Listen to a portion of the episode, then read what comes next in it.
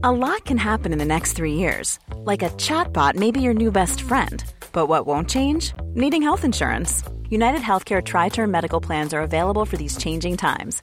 Underwritten by Golden Rule Insurance Company, they offer budget friendly, flexible coverage for people who are in between jobs or missed open enrollment. The plans last nearly three years in some states, with access to a nationwide network of doctors and hospitals. So, for whatever tomorrow brings, United Healthcare Tri Term Medical Plans may be for you. Learn more at uh1.com.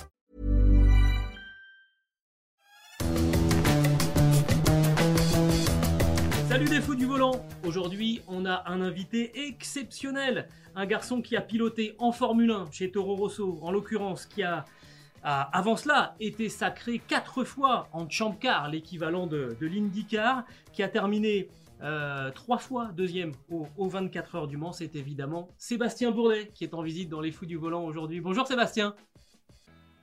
Salut tout le monde.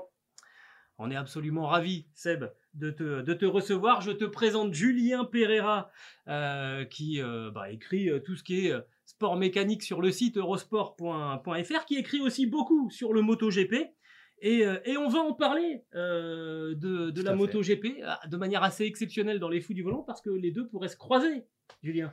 Tout à fait, c'est l'une des petites rumeurs, c'est même pas une rumeur puisque c'est Carmelo, Carmelo Espeleta qu'on en parlait, qui circule depuis euh, quelques jours, c'est euh, dans les cartons. Exactement, un super Grand Prix. Est-ce qu'on peut faire un Grand Prix commun F1 MotoGP? On en parlera ensemble. Autre petite chose qui est sortie comme ça euh, au début un peu comme une boutade et puis qui finit par d'un seul coup devenir un vrai sujet, Lewis Hamilton chez Ferrari. Est-ce que c'est jouable? Alors là pas en MotoGP, hein, en Formule 1 évidemment. Est-ce que c'est crédible? Est-ce que c'est intéressant? Est-ce que c'est grotesque et à oublier? Eh ben on en parlera encore aussi aujourd'hui dans, Les Fous du Volant. Ce podcast euh, qui est à retrouver sur toutes les bonnes plateformes d'écoute, de Deezer à Spotify, en passant par Acast ou par Apple Podcast. Vous pouvez nous donner 5 étoiles et puis aussi vous abonner. Et de cette manière-là, vous recevrez les nouveaux épisodes directement sur votre smartphone. On débute donc en compagnie de euh, Sébastien Bourdet, invité exceptionnel des fous du, volant. Je le dis, je le répète, Sébastien, on est ravi de te, de te recevoir. Euh, 27 départs en, en Formule 1 pour, euh, toi en, en, Formule 1. Trois fois deuxième aux 24 heures du Mans, quadruple champion du, du Champ Car, qui était donc euh, euh, l'équivalent de l'IndyCar euh, aujourd'hui, champion de F3000 aussi, un incroyable palmarès. Je me permets même d'en laisser euh, quelques, quelques-uns de tes succès euh, en, en route. S'il y a un souvenir à garder de, de ton incroyable carrière qui n'est pas terminée, hein, je, tiens je tiens à le préciser, ça, serait quoi le moment le plus fort de ta carrière, Sébastien?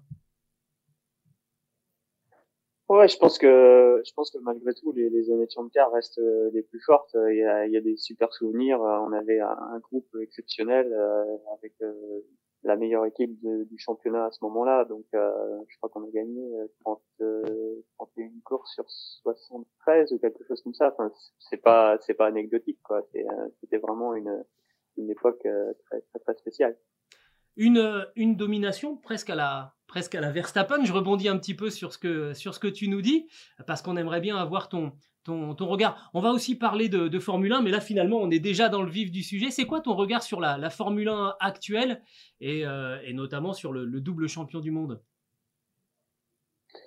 Ah, Je crois que la F1, euh, en tout cas, nous, notre, notre perspective aux US, euh, elle a extrêmement euh, rapidement évolué. Euh, Je dirais que depuis la, la série euh, sur Netflix, euh, on a eu euh, une croissance euh, assez incroyable et un intérêt euh, aux US qui a, été euh, assez remarquable par rapport à, à la confidentialité dans laquelle était la F1 il y a encore pas très très longtemps, parce que autant euh, dans le reste du monde, euh, la F1 c'est quand même la référence. Aux US, euh, c'est c'est tout nouveau. Euh, donc ça c'est euh, c'est quand même assez assez impressionnant ce qu'a réussi à faire Liberty et tout, le groupe autour avec la com et, leur connaissance du marché américain parce que c'était quand même pas gagné d'avance. Ça fait des dizaines et des dizaines d'années que les promoteurs différents essayent de faire décoller la F1 aux US et personne n'y est arrivé jusqu'à jusqu'à Liberty au point d'avoir trois grands prix en, de F1 aux US. C'est quand même euh, c'est quand même assez incroyable. Quoi. Donc, euh, donc voilà, ça c'est ça c'est la première chose, c'est un peu l'aspect commercial, l'aspect sportif. euh, je dirais qu'on a quand même vu un, un resserrement des des perfos, bon même si euh, je dirais, on a quand même un petit peu de mal à, à, sortir Red Bull, enfin à, garder Red Bull dans le dans le pack de devant parce qu'ils ont quand même l'air vraiment en contrôle et, et surtout en, en, en, version course. autant sur un tour, peut-être qu'ils sont prenables, mais sur sur une version course, j'ai l'impression qu'ils sont quand même vraiment au-dessus. et puis par contre, le, le, paquet qui suit euh, tous les week-ends, on a euh, allez, cinq équipes qui sont euh, vraiment dans un mouchoir et qui semblent être capables de, de, de toutes, je dirais, se battre à coup de dixième. Donc ça, c'est assez cool. Hein. Il y a plusieurs choses que, que moi j'aime bien. J'aime surtout le ce que j'entends, le retour un peu des, des, des pistes qui, qui, se, qui se polissent toutes seules, où, où on a un petit peu des limites sans se retrouver sur, sur des grands boulevards avec des bandes blanches et, et on parle de track limite en permanence. Ça, c'est quelque chose que, que j'aime bien. On commence à reparler de ça euh, et à réintroduire euh, des bacs et, et de l'herbe et, euh, des limites naturelles. Euh, et puis, et puis bah, sinon, le spectacle, il, il, est plutôt, il est plutôt sympa. J'avoue que perso, j'aimerais bien quand même qu'il trouve autre chose que le DRS pour favoriser les, les déplacements, hein, que ce soit quelque chose type boost, push to pass et autres. ça, c'est un artifice qui avait je me, je me, permets de t'interrompre. Le, le, le, push to pass, c'était euh, c'était ce qu'il y avait sur. Euh, euh D'ailleurs, est-ce qu'il y en a toujours euh, Oui, il y en a toujours en, en, Oui, il y en a toujours en IndyCar. Il y en a, il y en a sur le sur le, le système de développement aussi euh, en Indy Light. Enfin, maintenant qu'il y a NX, NXT, je crois. Euh, qui est la dernière étape avant le avant l'IndyCar. Et je, trouve ça plus plus intéressant parce qu'il y a un, un, aspect stratégique aussi. Il y en a pas à volonté, il y en a un certain nombre. Euh, ça permettrait peut-être de, de rendre un peu les, les dépassements peut-être plus euh, plus naturels, plus, plus sportifs, où on voit le DRS, où vraiment on, on voit même plus vraiment de dépassement par moment, on voit juste des voitures qui, qui, qui, fusent bah, par à côté d'autres voitures. je, sais pas, j'ai toujours été partagé par rapport à ça. C'est bien parce que ça permet de ne pas bloquer une voiture derrière une autre et de, de rouvrir un peu les stratégies et la course. D'un autre côté, euh, ce serait bien que ce soit des réels dépassements, quoi, pas, pas aussi artificiels quelque part. Mais, mais c'est un débat qui est, qui est un peu, euh, qui est un peu compliqué, mais euh, peut-être, peut-être revoir la, la, stratégie de déploiement. Tu parlais justement de superficialité, ça a également été le sujet du, du dernier Grand Prix en Australie. Toi qui es quand même attaché à la F1 traditionnelle entre guillemets, mais qui a l'œil euh, américain, qu'est-ce que tu penses de ces fins de course, de ces scénarios qu'on a vus notamment à Melbourne, avec des drapeaux rouges et des voitures sécurité à répétition? Je pense que on a quand même euh, un besoin aujourd'hui dans le sport auto de, protéger les commissaires et de faire en sorte qu'on n'ait pas de fatalité, euh, vraiment pas nécessaire, hein. même si jamais une nécessité, mais euh, qui, qui, peuvent être évitées en tout cas. Donc, euh, je pense que c'est une bonne chose de, faire vraiment attention à ce qu'on fait et, quand quand il y a des scénarios où vraiment on est un peu limite, à la limite de sortir un drapeau rouge, pourquoi pas. Euh, par contre, je pense vraiment que ça, devient un gros débat et quelque part une grosse erreur de refaire des départs arrêtés à chaque fois. Je pense que ce serait mieux à ce moment-là de faire un restart euh, type, euh, type safety. Euh, on, relance tout le monde de, la pit lane, on se met en, en file indienne et le tour d'après, on fait, faire une relance comme, comme un restart. Chacun, chacun en ligne parce que au bout d'un moment de perdre une, deux, trois voitures après chaque drapeau rouge, on prend de nouveau le risque d'avoir autre drapeau rouge, je pense que ça finit par vraiment euh, faire du mal au sport. Quoi. Donc, et puis en plus de tout, ça coûte cher. Parce que faut, faut quand même pas oublier que, on prend l'exemple d'Alpine, là, euh, le dernier tour, là, il coûte bonbon quand même. Surtout quand on est dans un, dans un cost cap et autres, euh, ça, ça, peut, ça peut quand même avoir des grosses conséquences. Quoi. Donc, euh, je pense que si, si c'était possible de, de repenser un peu le système et juste de faire un, un petit changement sur, sur les relances de drapeau rouge, pense que ce serait pas mal. Parce qu'en plus de tout, euh, il suffit qu'il se passe quelque chose sur la, sur la procédure de départ ou quoi, quoi que ce soit. Euh, bah, le week-end est anéanti euh, comme ça. Quoi. Ouais. je pense, enfin, moi, perso, j'aimerais bien revoir des, des, sorties de drapeau rouge où on relance type safety car plutôt que, plutôt que de refaire que départ arrêté. Moi, j'aimerais bien que tu, tu nous parles aussi de, de ton passage donc sur, euh, sur la Formule 1 à, l'époque euh, chez, chez Toro Rosso, une première saison avec Sébastien Vettel, euh, une deuxième un petit peu écourtée euh, aux, côtés de, aux côtés de Sébastien Buemi. Qu'est-ce que tu en gardes comme, comme, souvenir? Finalement un bon souvenir ou, ou des temps ou des temps difficiles parce que parce que ça a été ça a été compliqué? Oh, c'est c'est un, un, long sujet, mais non, c'était un gros désastre. Toute ma carrière, euh, forcément, tu, chasses le, rêve euh, d'accéder à la Formule 1 et le jour où ça s'est réalisé, j'ai compris que ça a été une catastrophe absolue parce que j'ai des qualités, mais ça n'a jamais été de monter dans n'importe quelle voiture et de et d'en sortir 100%. Euh, j'ai un style de pilotage qui est assez particulier et qui demande, qui demande un certain nombre de choses sur une auto. Et malheureusement, les F1 euh, modernes, et maintenant ça fait quand même, euh, je dirais bientôt une quinzaine d'années que ça dure, peut-être un petit peu plus, euh, où le niveau d'ajustabilité de la voiture est extrêmement limité.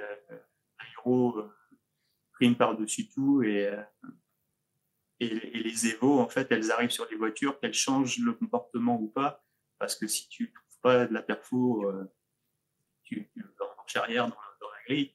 Et, euh, donc, euh, ouais, c'était un, une période, bah, la pire année et demie de ma carrière.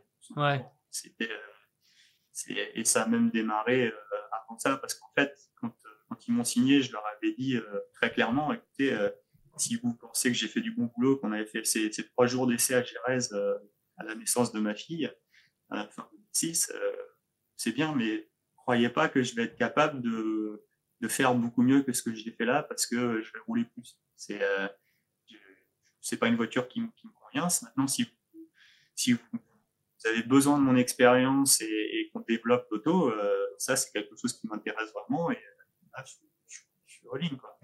Et, à ce moment-là, la réponse avait été Ouais, super, tu as de l'expérience, tu sais ce que tu veux, tu sais ce dont tu as besoin, et nous, on a besoin d'un leader. Bon, bah, ok, bon, on y va.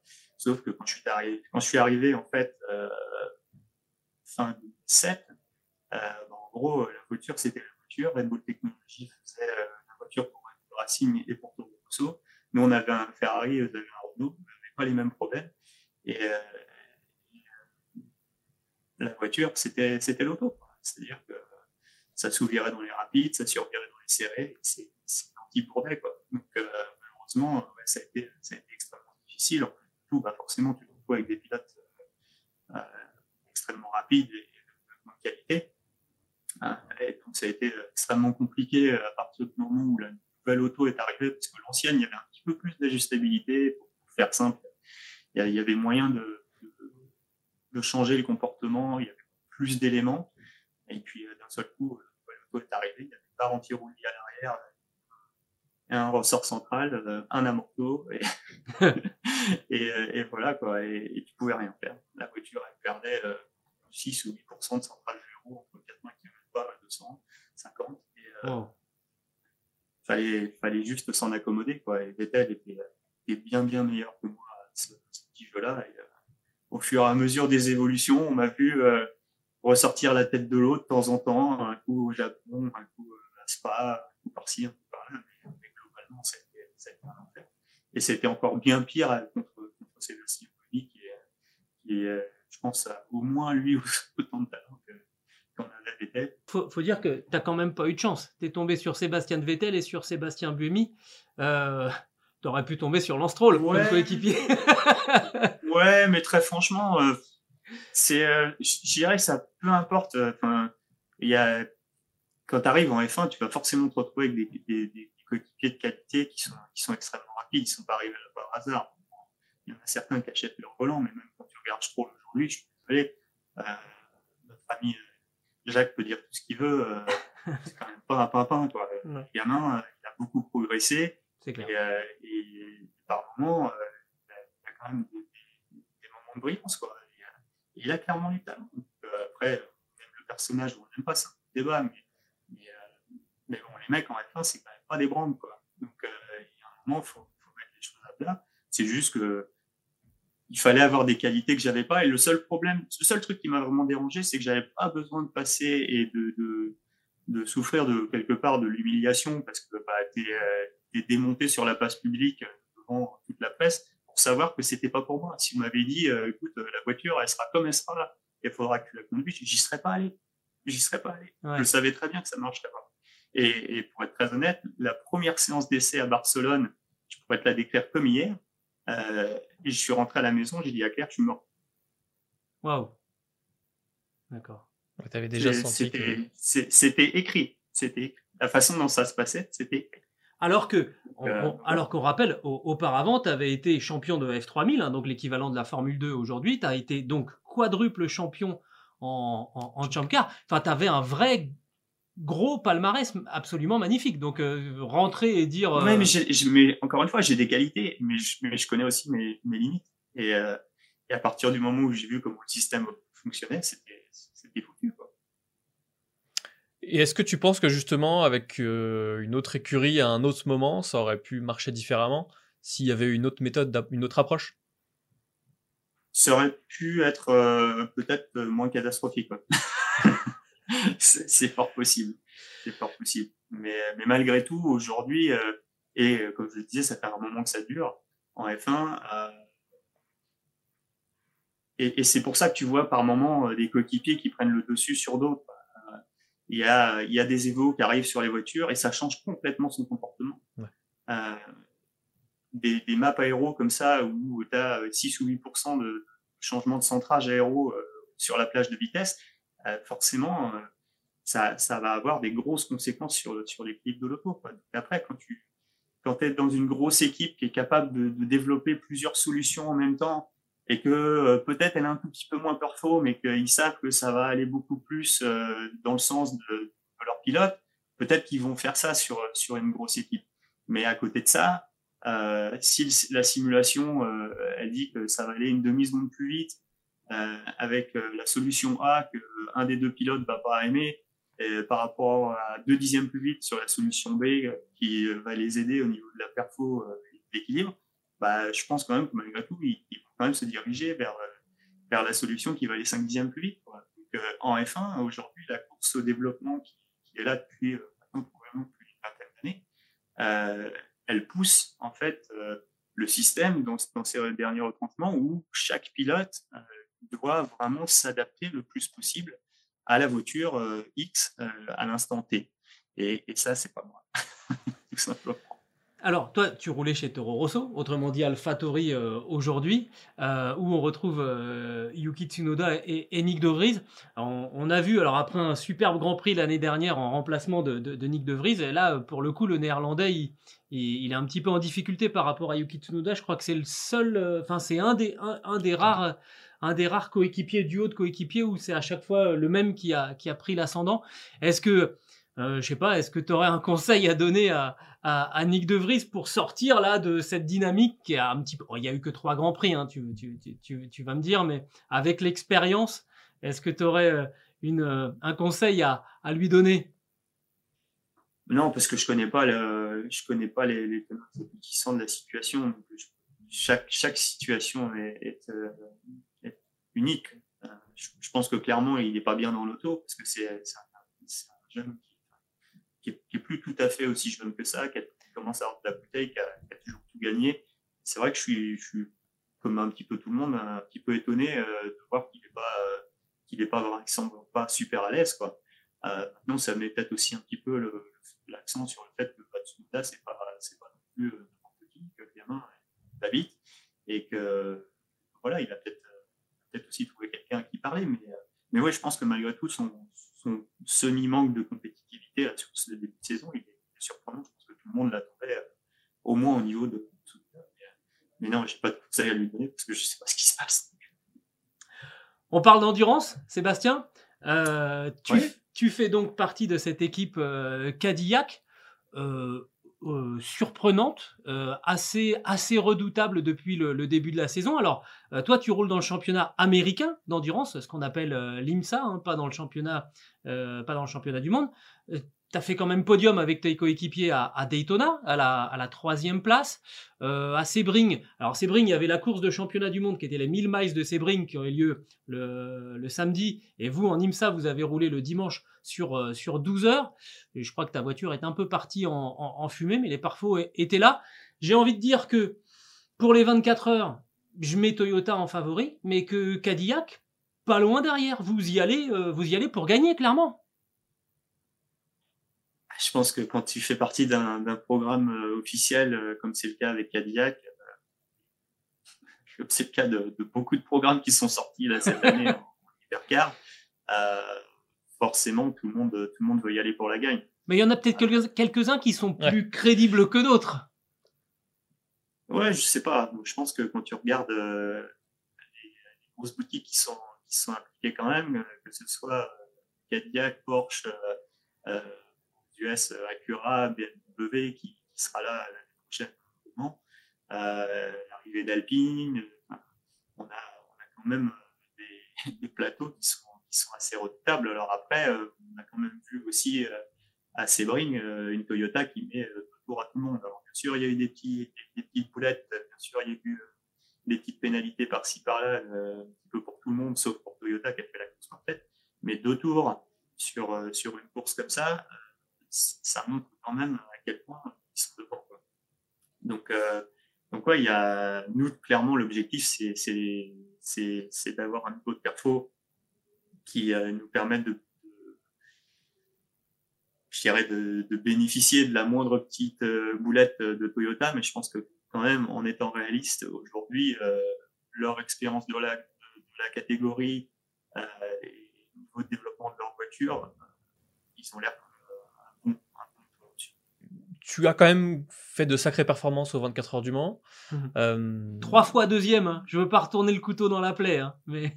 non, non, mais si, c'est bon, tu l'as fait deux fois. Je suis désolé.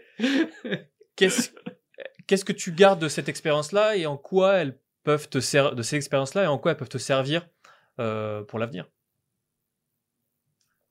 Je pense que c'est une carrière globale et un niveau d'expérience globale qui permet de puiser un peu dans, tes ressources et, d'essayer de, de, sortir le meilleur des situations euh, qui, sont, qui se présentent à toi. Donc, euh, c'est pas c'est pas mon expérience de faire trois fois le deuxième moment, mais c'est vrai que ce sera ma 16e édition. Euh, donc, euh, voilà, c'est euh, c'est une course forcément qui m'est très chère parce que, parce que je suis au pro rouge. C'est pas beaucoup plus local. Mais, mais d'un autre côté, c'est aussi une course qui a été Alors, bien sûr, on l'a gagné avec Ford 2016, c'était une super histoire. C'était de faire partie de ce programme et, d'apporter cette victoire avec qui est Joey euh, et Chicken Racing qui fait l'opérationnel de la Cadillac pour nous euh, et de donner cette victoire à la famille Ford parce que ça représentait à la famille euh, c'était c'était magique. Maintenant maintenant c'est sûr que une victoire c'est une victoire au général. Et elle fait, défaut cruellement. Comme elle fait défaut à Franck comme elle fait défaut à Stéphane. Je dirais que la première année en 2007, euh, c'était euh, c'était une victoire de finir deuxième, c'était une victoire de finir tout court, parce que la voiture avait jamais fait une simule de 24 heures sans, sans casser quelque chose. 2009 euh, et 2011, 2009 on perd, les positions sont fichées à 4 heures du matin, alors qu'on était sur une autre planète au niveau perfo par rapport à la sœur. C'est l'année des bielles en titane non, ça c'est 2010. Ah ouais, pardon. 2010, 2010, euh, je fais la pole, mais, mais nous on, a, on s'est retrouvé avec un châssis en circulation qui était euh, plus de 20 km, je crois, et euh, il s'est délaminé en course et Pedro est rentré, la chape était passée à la coque. Euh, donc ça c'est un autre crève-cœur, mais bon là au moins on n'a pas eu le temps d'y croire. Euh, 2011, on perd pourquoi 11 ou 13 secondes, je sais plus. Cette année-là, c'était c'était un peu différent parce qu'on était dominé en, dominé en perfo par Audi pour la première fois depuis 2017. Euh, donc, euh, on, perd, on perd sportivement. 2009, ça reste le gros, gros crève-cœur. Alors vous avez quand même un avantage euh, chez Cadillac, c'est la force du nombre. Il y aura trois voitures chez, chez Cadillac. Ça fait quand même quelques années qu'un constructeur n'est pas venu en, débarquant avec, avec trois autos. Toi, évidemment, tu vas t'occuper que de la tienne, mais quand même, ça laisse peut-être euh, aussi euh, la possibilité d'être euh, un peu plus un peu plus agressif avec les adversaires. Ouais, bah, je pense surtout que tu multiplies tes, chances de, victoire, forcément. maintenant, l'agressivité, pour gagner, il faut finir. Je dirais que ça ne change pas fondamentalement les données du problème. C'est sûr que avec des voitures qui sont encore assez récentes et, qui peuvent quand même créer des, points de faiblesse à, certains moments, et sachant la, cruauté du système au moment où c'est pas comme en IMSA, si tu as un petit problème, tu tombes à un tour, tu récupères ton tour et tu viens, faire le, le, la bagarre à, la, dernière heure. Euh, là, moindre petit incident de parcours, euh, temps perdu, temps perdu, tu ne referas pas. Euh, ah bah, après, j'espère juste que les autres, ils ont tous leurs petits problèmes aussi et que tout le monde se retrouve à égalité à la fin. Mais ça, ça arrive jamais. Il y en a toujours un qui fait une course parfaite et, c'est pour ça que c'est le vainqueur. Donc, oui, c'est c'est un jeu bien différent que, que ça avec les États-Unis où je la course est beaucoup plus vivante et, moins, prévisible quelque part. Euh, donc euh, il, faudra, il faudra faire la course parfaite pour battre ça c'est certain. Et en plus, il faudra une perfo euh, pour aller les ce qui n'est pas, On passe, on passe à la F1, si tu veux bien. on va notamment parler le, le, sujet qu'on voulait évoquer en ta compagnie, Sébastien Bourdet. C'est cette idée qui ben, semble prendre un petit peu forme euh, dans les paddocks et de la Formule 1 et de la MotoGP, c'est de faire un week-end commun, donc au Grand Prix de Formule 1 et de, et de MotoGP. Donc on pourrait très bien se retrouver avec un, Max Verstappen et euh, un Fabio Quartararo euh, dans, le, dans le même paddock un week-end. Julien, tu, nous retraces un petit peu l'histoire? Comment comment c'est sorti bah, C'est très simple. Tout part d'une déclaration de Carmelo Espeleta, qui est le patron du MotoGP, euh, qui, euh, via une interview à Soy Motor, a dit c'est quelque chose qui nous a traversé l'esprit, euh, Stefano Domenicali et moi, donc Stefano Domenicali, le patron de la Formule 1. Même si pour le moment cela ne peut pas être fait, nous continuons à y réfléchir. Pourquoi pour le moment cela ne peut pas être fait? Parce qu'il y a plusieurs problèmes, notamment des questions de sécurité. il y a plus d'exigences, en tout cas des exigences différentes pour les pilotes MotoGP. Mais euh, c'est une idée qui fait son chemin, c'est une idée qui est toujours à l'étude, ça c'est important de le préciser. Et puis c'est une idée qui, qui plaît notamment aux promoteurs parce que bah, derrière il peut y avoir des enjeux assez énormes en termes de sponsoring et euh, financier.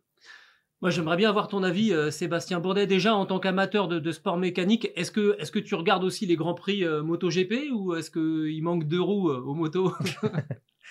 Non, je regarde les deux, donc euh, moi ça ça change rien, mais euh, mais euh, qu'ils soient au même endroit ou, pas sur sur le calendrier, mais ah, ouais, l'idée pourrait être séduisante. Maintenant, c'est vrai que c'est quand même deux, ce qu'ils appellent quand même deux features, quoi. Donc quelque part, d'avoir deux éléments, deux événements comme ça principaux en même temps au même endroit, c'est difficile. Forcément, il faudrait, faudrait une grosse une grosse refonte de, du planning du week-end, aussi bien pour la F1 qui a quand même aussi ses, ses courses de support que pour, euh, pour la MotoGP qui a le Moto 3 et Moto 2. Euh, donc euh, il n'y aura pas de la place pour tout le monde, ça c'est sûr.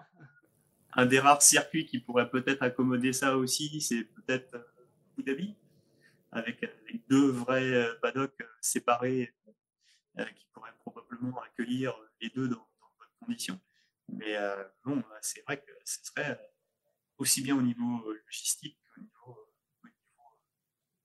timing. je pense que ce serait un gros défi. Bah, par contre, l'idée est séduisante, mais c'est vrai que la faisabilité toi, ça te plaît bien? Il est entre nous deux finalement. Ouais, c'est clair, clair, Toi, ça te, ça te, plaît bien, Julien? Oui, l'idée me plaît bien parce que je pense que déjà, ça impliquerait quelque part un retour en arrière parce que faire Grand Prix moto et Grand Prix Formule 1 sur un même week-end, avec les, courses sprint, j'ai du mal à voir euh, comment ça peut en être. En fait, toi, ça te garantirait qu'il n'y ait pas de course sprint. Et j'avoue que l'idée qu'il n'y ait plus de course sprint me plaît beaucoup. Euh, et puis, je pense qu'il y a beaucoup de choses à gagner. Euh, voilà, pourquoi pas nourrir l'intérêt des spectateurs de la MotoGP et inversement avec ceux de la Formule 1. je pense qu'en termes de frais, de, transport aussi, ça peut faciliter certaines choses. Effectivement, Sébastien évoquait la question des paddocks. Je pense que ça, pour le coup, c'est une vraie problématique. donc oui, et puis il y a aussi une idée qui me plaît beaucoup, c'est d'avoir autant de cerveaux au même endroit, notamment cerveaux du même groupe. On peut penser à Ducati qui fait partie du groupe Volkswagen. Euh, comme, euh, comme Audi, qui va arriver en Formule 1. Et je pense que ça peut faire émerger d'autres idées, des Mmh. choses intéressantes euh, au niveau technologique, même si je pense que effectivement, en, en termes de logistique et d'organisation, ça risque d'être compliqué à mettre en place. Ouais.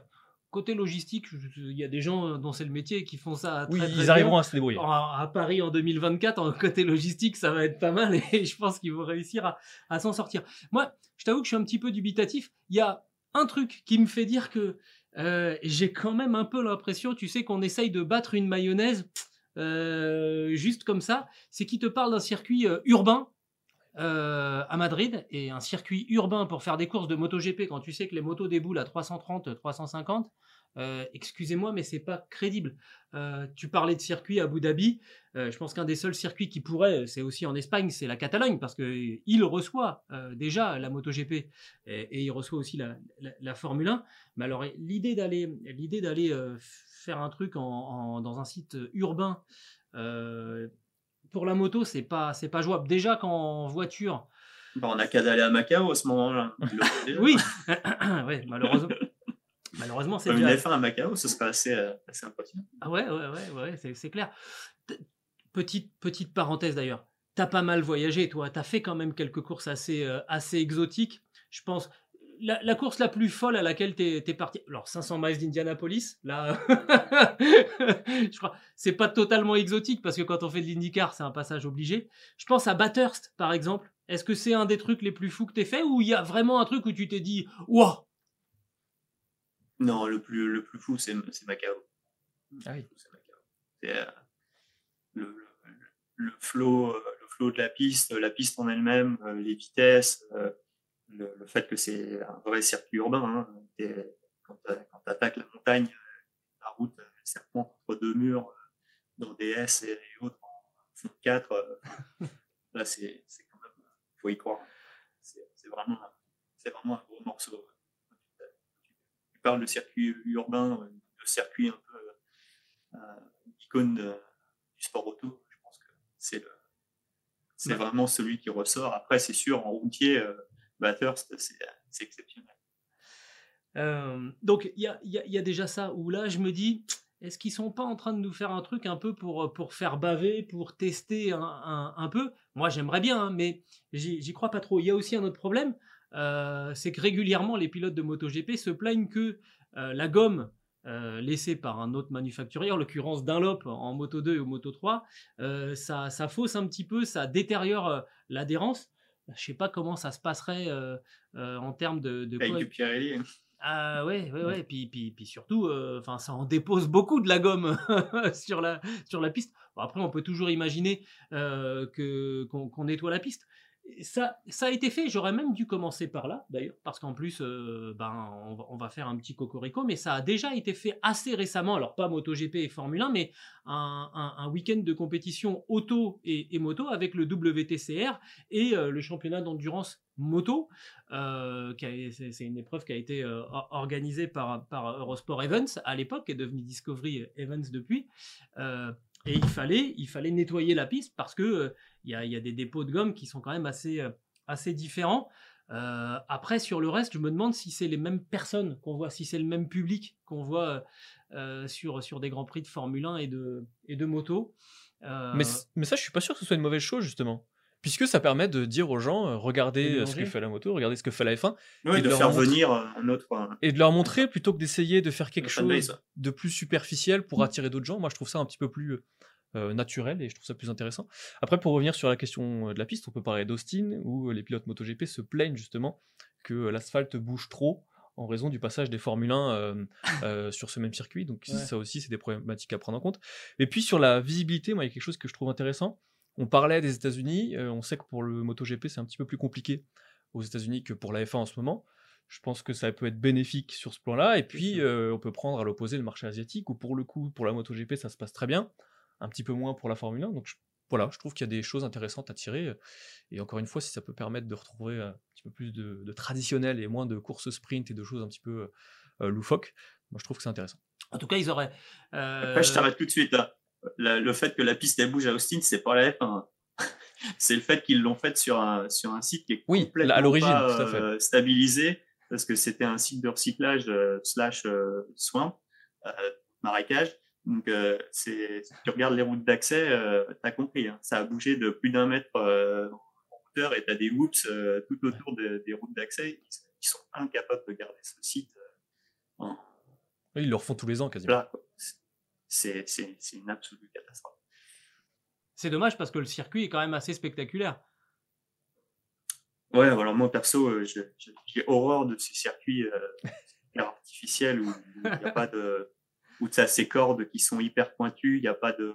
Il y a relativement peu de virages qui sont naturels au niveau visuel et puis surtout euh, ce, ce, dernier secteur là où on a cet enchaînement d'épingles c'est déjà, ce serait pas forcément super fun s'il y avait du grip, mais alors comme en plus il n'y en a pas parce que l'enrobé est extrêmement rodé, euh, c'est mais arrêtez, mais arrêtez. Ah. T'as l'impression par moment que tu tirais plus vite en courant.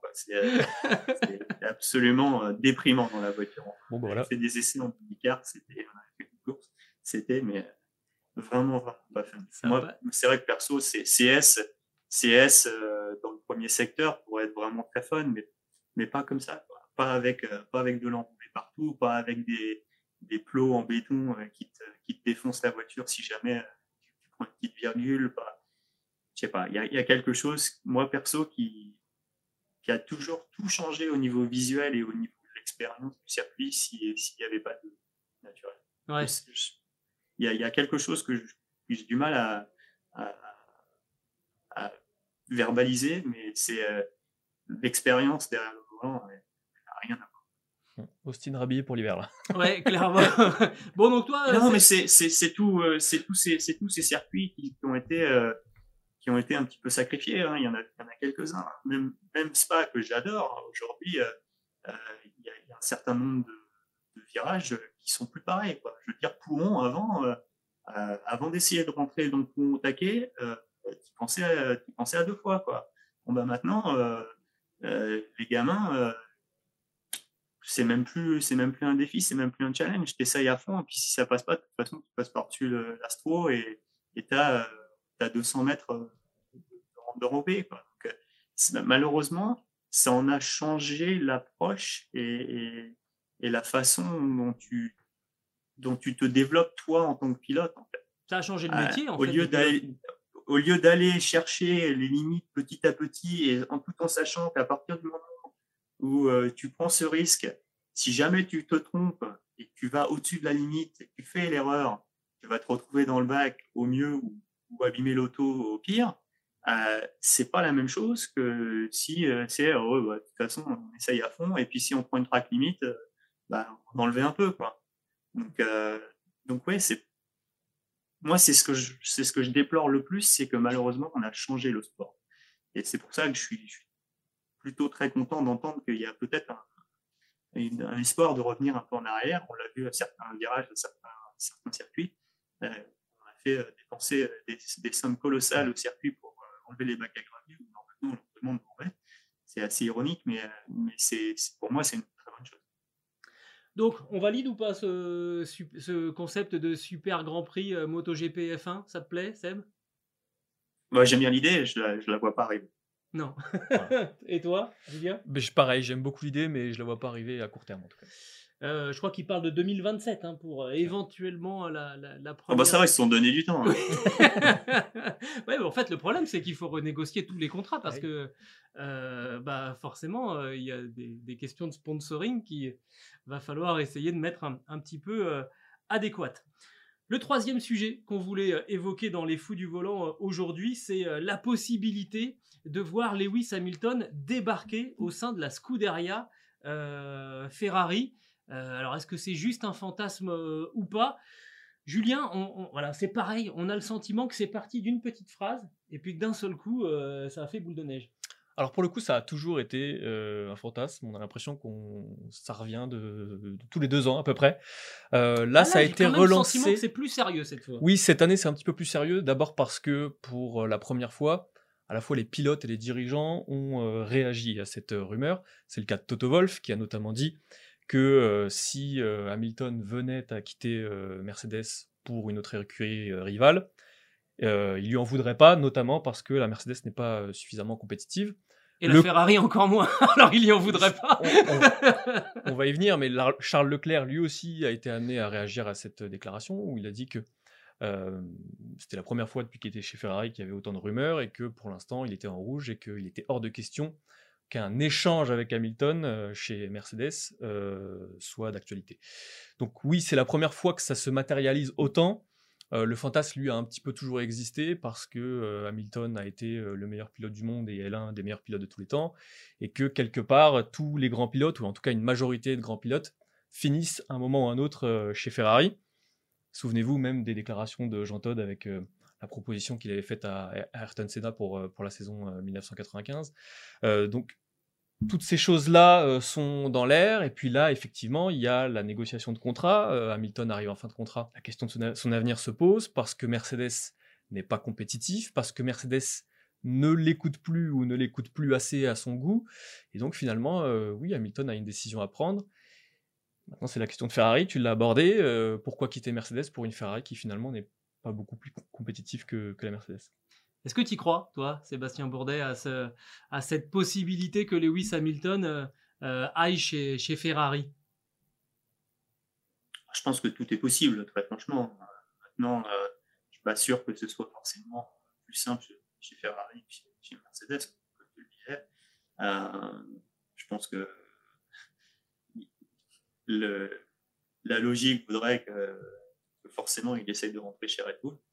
Ça, je ne le vois pas avec euh, On a entendu parler de ces rumeurs aussi. Ça, a été, ça a été discuté. Je pense qu'ils savent très bien ce qui se passerait chez Red Bull si, euh, si les deux se retrouvaient. Je pense que euh, l'échange Rosberg-Hamilton en comparaison de l'échange euh, Verstappen, Hamilton, je pense que ce serait de la rigolade. Donc, euh, donc, je pense qu'ils vont, ils vont rester très loin de ça. Ils n'ont pas besoin de Lewis pour gagner euh, avec Max. Euh, voilà, je pense que forcément, Lewis, c'est, un, un c'est un gagnant et, et, il sera jamais satisfait d'avoir d'être dans un programme qui ne permet pas de s'imposer. Donc, c'est, normal maintenant. Le, le, cirque de la F1, il est est très, très propice à, à, débattre un certain nombre de rumeurs et de, possibilités ou d'hypothèses. Donc euh, voilà, mais euh, après, euh, je pense que Lewis, Lewis chez Ferrari, ça pourrait être, ça pourrait être très intéressant. Mais, je suis pas sûr que ce serait, forcément mieux que chez Mercedes. Il y a bien un moment chez Mercedes où ça va, ça va réagir. Ils ont, ils rempilé avec leur concept. Ils vont peut-être mettre le doigt sur quelque chose. On avait vraiment l'impression qu'en fin de saison, ça commençait à, ils commençaient réellement à comprendre euh, certaines choses. Peut-être qu'il y avait aussi quelque chose au niveau du moteur. Euh, maintenant, euh, peut-être peut-être que le Honda est vraiment à ce moment-là aussi au-dessus. Mmh, c'est toujours difficile de, de savoir exactement la part aéro, la part moteur, quand on n'a pas de, ouais. de, de, comparaison. Donc euh, voilà, mais euh, je pense que le, le, plus gros problème que je vois aujourd'hui, c'est peut-être le, retrait progressif, les ressources peut-être un petit peu moins euh, abondantes que du côté Mercedes, euh, avec un, un, petit désengagement, si j'ai pu comprendre quand même, à la faveur de Ineos et autres. Maintenant, euh, il y a aussi le fait que le COSCAP ne peut pas réagir aussi vite à un moment où on manque de ressources financières. Et ça, c'est aussi, euh, c'est quelque part une bonne chose euh, que les coûts en F1 soient, soient retombés. Maintenant, c'est aussi une mauvaise chose dans le sens où si ton concept est mal né, jusqu'à ce qu'il y ait un nouveau changement de réglementation et un concept, c'est plus difficile de réagir. Donc, ça, c'est le, petit bémol COSCAP. Pour, pour, en revenir à cette histoire de, de Lewis Hamilton chez, chez, Ferrari, moi en fait ce qui m'a ce qui m'a étonné c'est que euh, quelque part on, on, le mettait directement euh, en, en, balance avec le départ de, de, Charles Leclerc. Or moi si je suis Ferrari, euh, c'est plutôt Carlos Sainz que je, Exactement. je, je cherche à, à faire remplacer par, par Lewis Hamilton. Là, ça peut commencer quand même à avoir une, une, sacrée, euh, une sacrée paire de, de pilotes. C'est pas que, c'est pas que Carlos Sainz est, est, est, est moins bon euh, forcément que, que, que, Charles Leclerc, mais en termes de reconnaissance. il est moins à l'aise. Ouais, ouais, ouais. On, on, on, sent bien quand même que euh, il, est, il est moins à son, à son aise. Euh, après, est-ce que ça peut être un, pari euh, vraiment si risqué que ça pour, euh, pour Lewis Hamilton? En tout cas, il a tout intérêt, Lewis Hamilton et son entourage, à faire parler de, de cela, parce que pour le coup, ça met vraiment la pression sur, euh, sur Mercedes pour l'écouter dans, le, dans, dans, le, dans, dans les directions à prendre sur l'évolution de la voiture. On sent bien qu'il y a tout un jeu en ce moment chez Mercedes entre George Russell et, et Lewis Hamilton, où logiquement, peut-être que chez Mercedes, on se dit, ben, Lewis Hamilton, c'est vrai qu'il a un palmarès exceptionnel, mais il commence à avoir quelques, quelques années à son compteur. Faut peut-être écouter un peu plus George. Et là, d'un seul coup, si tu risques de perdre Lewis, Bon, attendez, euh, Lewis, reviens à la réunion, s'il te plaît. Et puis Russell fait tout pour mettre euh, le ah bah de oui, son côté aussi, logique, parce qu'il hein, fait il... tout très bien. Il a encore été exemplaire à Melbourne, même si ça s'est mal fini pour lui. Même en termes de communication, je trouve qu'il est, qu'il est très bon. Et puis en qualification, il est meilleur qu'Hamilton depuis le début de la saison. Donc euh, ça, c'est un argument en moins pour, pour lui, pour le coup. Est-ce que, est que ça peut faire partie aussi de, euh, du jeu d'un pilote de, de, de, mettre un petit peu la pression sur son propre employeur, Seb? Ah oui, je pense que Lewis a été très très fort toute sa carrière à ce niveau-là. Il a, il a toujours, euh, toujours poussé très très fort pour que, pour que on lui donne les, les moyens de s'exprimer. Et c'est normal, je veux dire, c'est quelqu'un d'exceptionnel euh, qui, qui, mérite d'être dans, dans l'équipement qui, qui, lui permet de s'imposer. Euh, maintenant, c'est sûr que ces deux générations qui s'affrontent entre, entre, George et Lewis, euh, j'ai cru comprendre que au niveau euh, de l'implication, au niveau du simulateur et autres, George est beaucoup plus, euh, je dirais beaucoup plus dans, dans l'air du temps par rapport à tout ça. Tout à fait. Euh, et puis je pense que très franchement, euh, de dire euh, Mercedes écoute pas Lewis et autres, c'est impossible pour un pilote aujourd'hui d'aiguiller une équipe euh, vers une solution par rapport à un concept de voiture. C'est tellement complexe. Ouais. Euh, le pilote, tout ce qu'il peut dire, c'est ce qu'il aimerait que la voiture elle fasse et son ressenti par rapport à l'option X, Y, Z.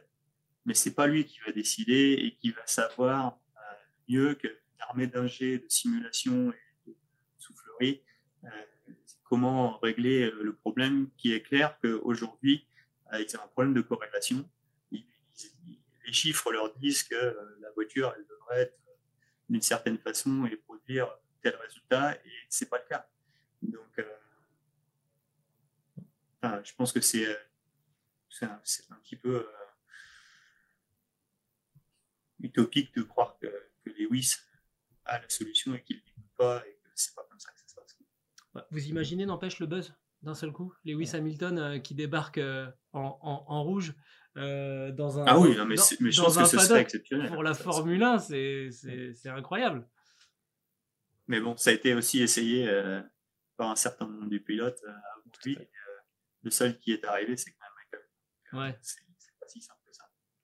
Rappelons quand même deux choses. Il faut pas enlever, faut pas enlever à Charles le fait que lui aussi est quand même particulièrement exceptionnel et que plus Charles qu'il est en ce moment, c'est compliqué. Quoi. Ils, ont, ils, ont, fait quelque chose au début de la nouvelle ère, ils ont perdu le terrain et, et ça a l'air compliqué de, de, regagner euh, l'avantage qu'il semblait avoir, ou, en tout cas le, le niveau de perfo qu'il semblait avoir par rapport à la concurrence. C'est un, un écart qui s'est creusé et ça semble compliqué pour, pour revenir maintenant. Tout est en mouvement en permanence. Il y a, il y a beaucoup de cerveaux très brillants. Je suis sûr que Durand, Pièce est, est, bien, bien en place avec, avec Fred Vasseur pour, pour, trouver des solutions et mettre des équipes en place pour, pour trouver ces solutions. Mais, J'allais te demander, toi, tu le, tu, le, tu le connais, Fred, euh, Fred Vasseur? Tu, tu... Qu'est-ce que tu penses de... bah, Des années de Formule 3 en, en bah, chez oui. ASM, quand moi j'étais à la filière. Que, que, course que tu commentais déjà. Ben oui, merci de me rajeunir. ouais, bah, tu sais, hein, on, est, on, est dans le même, on est dans le même panier là. Hein. C'est ça, exactement. Euh, le, le, le, fait que ce soit Fred Vasseur qui soit devenu le patron de la, de, la Scuderia, toi, quand, quand ça a été annoncé, tu t'es dit, tiens, ça, c'est un, un, garçon qui va avoir la, la poigne. Ça a été quoi ton, ton sentiment par rapport à sa nomination? Bah, su super content pour lui et puis en même temps euh, énorme défi. Je pense qu'il sait très bien la tâche euh, euh qui, l'attend. C'est un milieu impitoyable d'être à la tête de la Scuderia. Je pense qu'il n'y a pas plus cutthroat que, ça. Euh, voilà, il va, falloir que les choses se passent bien si, ça, ne se tourne pas un peu en cauchemar parce qu'on est responsable de tout, du, bien, du, moyen et du mauvais. Euh, on a vu, euh, je pense que Binotto était quelqu'un de très intelligent, et était, était probablement très loin d'être un mauvais leader. Maintenant, euh, chez Ferrari, si tu ne gagnes pas, euh, bah, tu ne dures pas. Quoi. Donc, ouais. je crois que c'est très très très bien mis au tour. Bon. Jean Todt, euh, tout Jean Todt qu'il était, euh, il y a eu des moments très difficile. On a un peu tendance à l'oublier, mais toi, tu étais, toi, étais dans, le, dans, dans, dans le game à, à, à ce moment-là. On a oublié les moments terribles qu'a qu traversé euh, Jean Todt avec Michael Schumacher, d'ailleurs chez Ferrari. Ah, ça n'a pas gagné tout de suite. Hein. Ouais. Et pour rester en place, il a fallu, euh, il a fallu se défendre, il a fallu très très fort pour, pour rester en place et convaincre que c'était la bonne méthode et le bon système et que ça allait finir par euh, on, on, termine avec euh, Lewis Hamilton chez, chez, Ferrari. Une probabilité de, de, de, 1 à 10 de voir un jour Lewis Hamilton chez, chez Ferrari. Bon, moi, je vais vous dire franchement, je mets 2 sur 10. ouais, je suis dans ces eaux-là aussi. 2,5, allez. Allez, 2,5. Seb, tu mets combien? Bah, Je sais pas, moi, je pense que c'est du 50-50. Ah ouais, ah carrément Ah ouais, ok. cool. Bah écoute, on verra si ça, ça dépendra du niveau de perfo de la Mercedes au fur et à mesure de l'année. Ouais, ouais, Et de la Ferrari. Aussi, accessoirement. On rappelle hein, que Charles Leclerc est sous contrat donc jusque en 2024. Jusqu'en 2024, tout comme Carlos Sainz, ouais. Mais on a aussi vu l'année dernière que oui, les échéances de contrat, c'était pas, pas ça peut, ça peut se négocier ça, la, la fin de, la fin des contrats. ça dépend du nombre de zéros qu'on met à la, à la fin du chèque. Euh, bah merci Seb d'avoir été avec nous euh, tout au long des, des, fous du volant. Vrai plaisir de, de partager bah, presque une heure ensemble, hein, euh, mine de rien. Euh... Ouais, deux minutes de retard, c'est ça, c'est une demi-heure de pénalité. Exactement, c'est ça.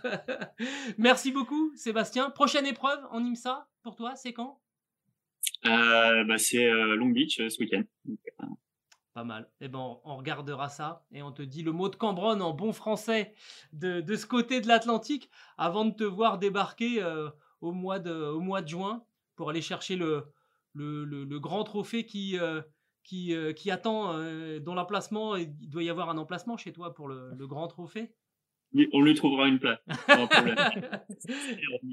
bon, Au niveau du planning, euh, c'est Long Beach, 15 jours après Spa, 15 jours après euh, Laguna Seca, et après on rentre en France et, et c'est objectivement. Eh ben, on te dit donc, on te dit merde, voilà. à bientôt. Merci beaucoup, Sébastien. Salut. Salut. Et en, à vous, il nous reste à vous dire que ce podcast est à retrouver sur toutes les bonnes plateformes d'écoute, de Deezer à Spotify, en passant par Acast et par Apple Podcast. N'hésitez pas à nous donner 5 étoiles et à vous abonner. Et de cette manière, vous pourrez retrouver les nouveaux épisodes directement sur votre smartphone. Julien, on n'a plus rien à se dire. Alors, on coupe le coupe contact. Le contact. Ciao.